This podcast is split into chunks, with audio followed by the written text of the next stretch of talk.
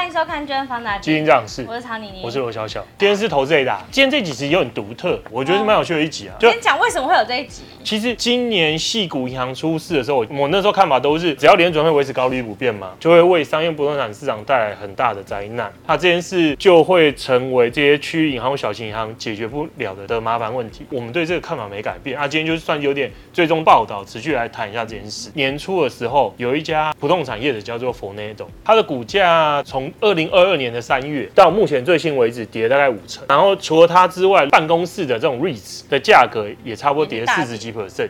那照理来讲，大家也都知道，商业不动产就是尤其办公室，明明就是亏损累累。可是为什么银行并没有去调整它的贷款发放？它还是一直借，是不是？对对对，因为我们每一个礼拜都有在看美国的大型银行跟小型跟所有的商业银行的贷款组成。那发现一件很有趣的，就是其实从这一年的高点以来，明明美国整体的银行的存款减少了七千多亿美金。照理来说，你的存款减少嘛，那你的贷款发放金额应该也要减少才对。那可是我们只看到它减少了工商业的贷款，还有那个抵押贷款，就是那种住宅抵押贷款。嗯。可是对于不动产的贷款，其实反而没减少，还在反缓慢缓慢增加。他已经知道他们跌了这么多，像是疫情结束，大家没有就是一定受限于要在办公室里面上班，那时候不是就已经下去一波了吗？这一点就很有趣，我们也很纳闷，明明这些银行也都看到存款流失，短期也很难改善，因为美国很明显短期不会降息，货币基金就可以用非常高的利率吸引资金进去，那只要资金流进去，存款就会缓慢的继续减少。大家也都看到了，美国的办公室的那个空置率这么的高，那为什么他们还是要对他发放贷款？我们的想法就很直觉嘛，就是对于这些区域或小型银行来讲，这个时候该团结一致继续发贷款，因为如果不发的话，他们就完蛋。那这件事，我们也在后来有一个访谈，那个访谈针对的人是波士顿联邦准备银行前任的董事主席，大概今年年中的时候，他就提出，那时候他看到认为美国商业不动产市场出了一些问题，这个问题就是成交被冻结，没有人愿意做交易，没有人愿意买啊。他说：“没有人愿意做交易，原因很正常，因为没有人知道底线在哪。那如果又没交易，你没有市场运作，就没有价格发现功能，你更不知道这东西值多少。这被市场冻结之后，几个那个主管机关呐、那做了一件事，他们一起跟银行说：你手上如果有一些优质客户，或是他有优质的资产的话，你就把他的贷款展延十八到三十六个月。”意思就是，假设原本很多的不动产业者，他如果贷款到期了，他发现还不起，这可能就丢出来了嘛。那那、啊、你只要愿意继续借钱给他，让他没有还不起这问题，这个问题就暂时不会发生嘛。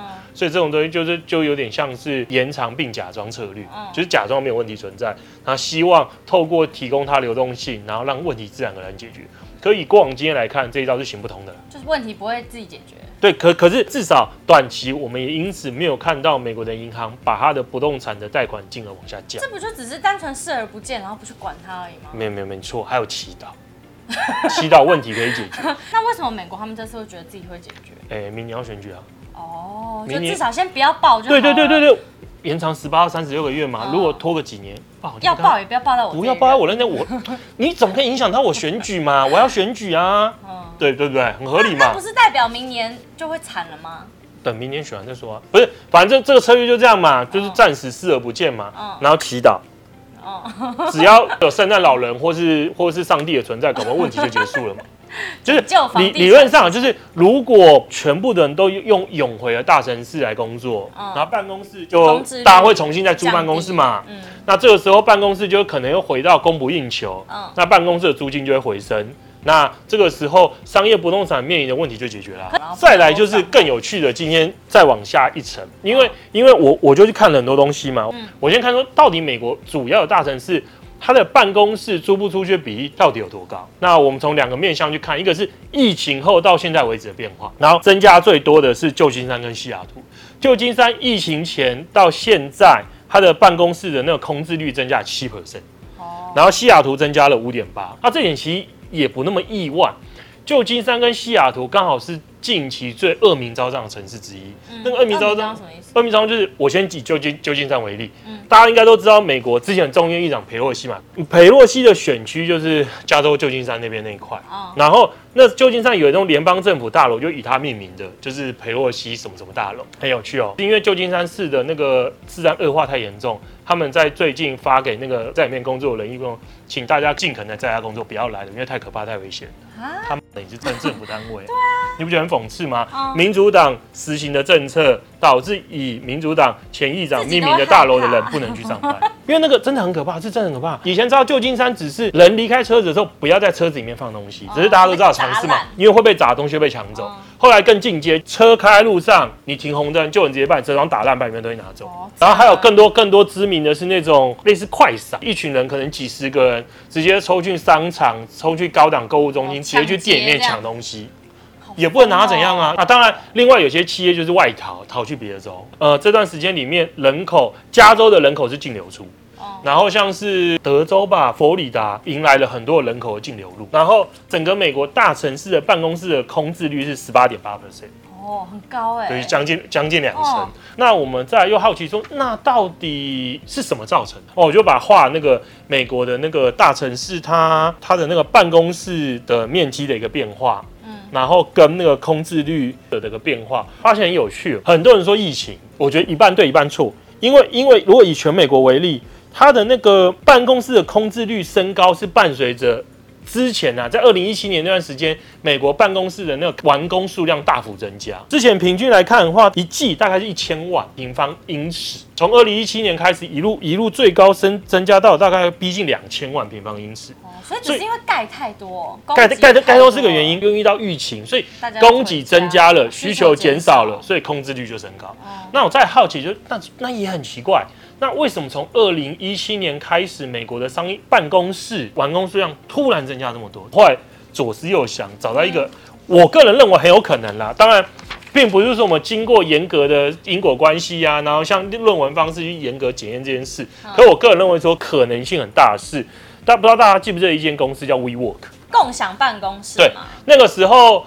有一阵时间，这种共享这个共享风潮，嗯，WeWork 大概是二零一零年发家的，然后他在二零一七年的时候，他获得了比较大量融资。他在二零一六年底的时候，他估值大概快一百七十亿美元，嗯，然后二零一七年的时候来到两百一十亿，然后最高最高的时候在二零一八年的一月来到四百七十亿。那那家公司是因为 WeWork 的蓬勃发展，不止 WeWork，那时候 WeWork 还有很多竞争对手，大家都在做共享。对对对对对，他们的做法就是他拿拿到钱。嗯然后他就会找找一些有办公室的业主嘛，跟你签长约。那 WeWork 因为他他算是里面做最成功的，那他不缺钱，他钱很多，所以他就采用这种策略，就是你说五年一亿，我直接给你包十五年十亿。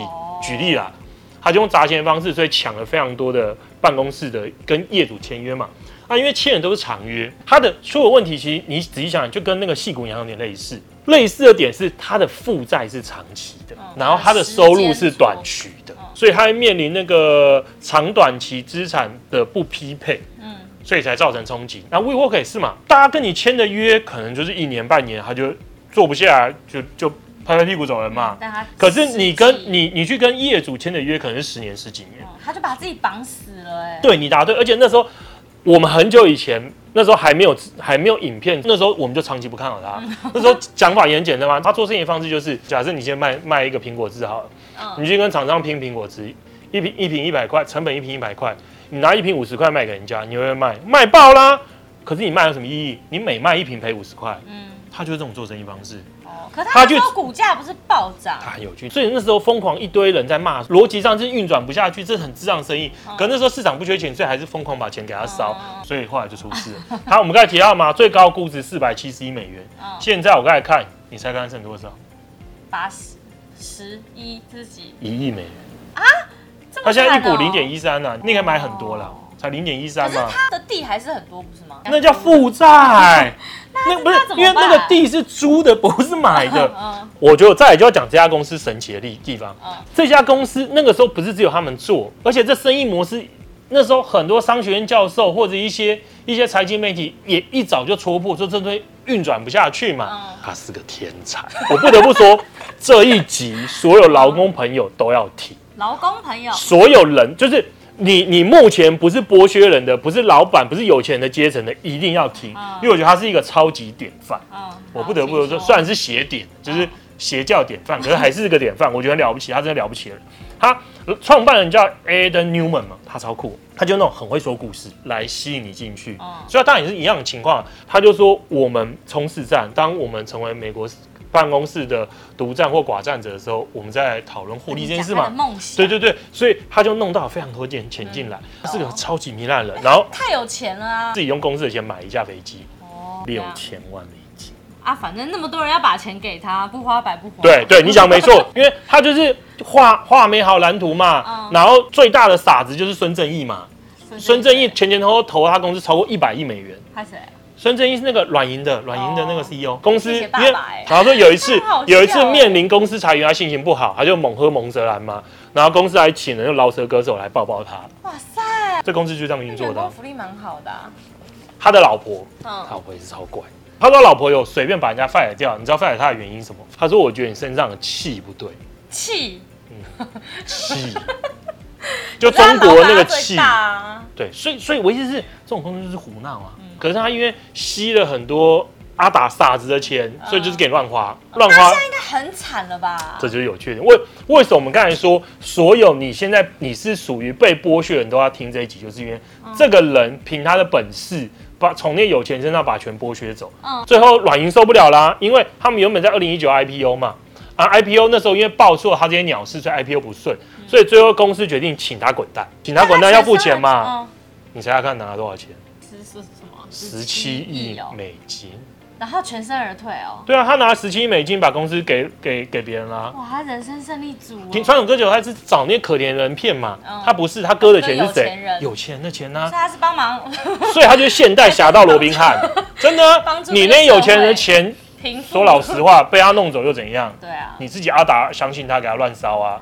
好，这件事回到现在，今天这一集到底有什么关联？这个新建狂潮来自于这边，因为那时候供不应求，因为那时候所有人到处去猎地嘛。所以厂商当然就盖很多办公室出来，嗯、那后来没想到疫情发生了，所以供给过剩的需求也下降，嗯、所以造成现在美国的整个房地商业不动产的交易被冻结了。嗯没有人愿意做交易，没有价格发现功能。那我们再提到最新的情况是，WeWork 也在近期发布了公司有可能会出问题的一个声明嘛。哦、如果 WeWork 这个时候真的经营不下去倒了的话，美国截到今年的第二季，纽约的办公室的空置的面积应该是四千多万平方英尺，所以等于是如果它倒了。原本等人租的面积可能要再因此再增加十几个 percent。现在做法就是嘛，如果这家 A 办公室你把它债务展延了嘛，嗯、我跟你说三年后再还，哦、然后现在就只要偿还我少少利息就好。如果我愿意一直一直提供他新的贷款的话，嗯、那应该可以继续撑着嘛。啊、那引爆的点就有可能会是，如果有一个中小区域的银行又出问题承受不住了，因为他可能都要倒了嘛，虽然没办法发放贷款。他把它都收回，周边的小城市的不动产价格就会可能出现比较大幅的下降。他这时候如果政府没有第一时间出手，来不及救的话，这东西蔓延出去就会带来比较重大冲击。我觉得啦，很多人会觉得这种区域银行类股很安全，之前跌很低了。我个人认为说，只要联准会维持高利率不动了，以目前的角度而言，我也不认为它要往下降息，降息几率很低，这是很难一件事。所以只要利率维持这么高，势必就会出现倒霉的人受到影响。那目前看起来，商业不动产。跟小银行、区域银行就是最有可能受到直接冲击的一群人。嗯，那最后我们一样邀请大家到聚亨买基金开户。那聚亨买基金是全台最大的民营基金平台，在我们平台上目前已经有接近四千档基金，可以让大家一站式购足你想要买的所有的基金。在我们平台使用聚亨放大镜的优惠限定代码 FUNDDA 会有什么？会有额外的十笔单笔零申购手续费优惠券，还有每一季一份的独家专属报告。对，然后还也会有一些线下活动，像投资论坛或抽奖活动，都是给只有使用放大代码开户的人，所以欢迎大家使用 FUNDDA，就是我们巨亨放大镜的限定代码来开户。好，那我们今天的节目就到这，我们下期见，大家拜拜。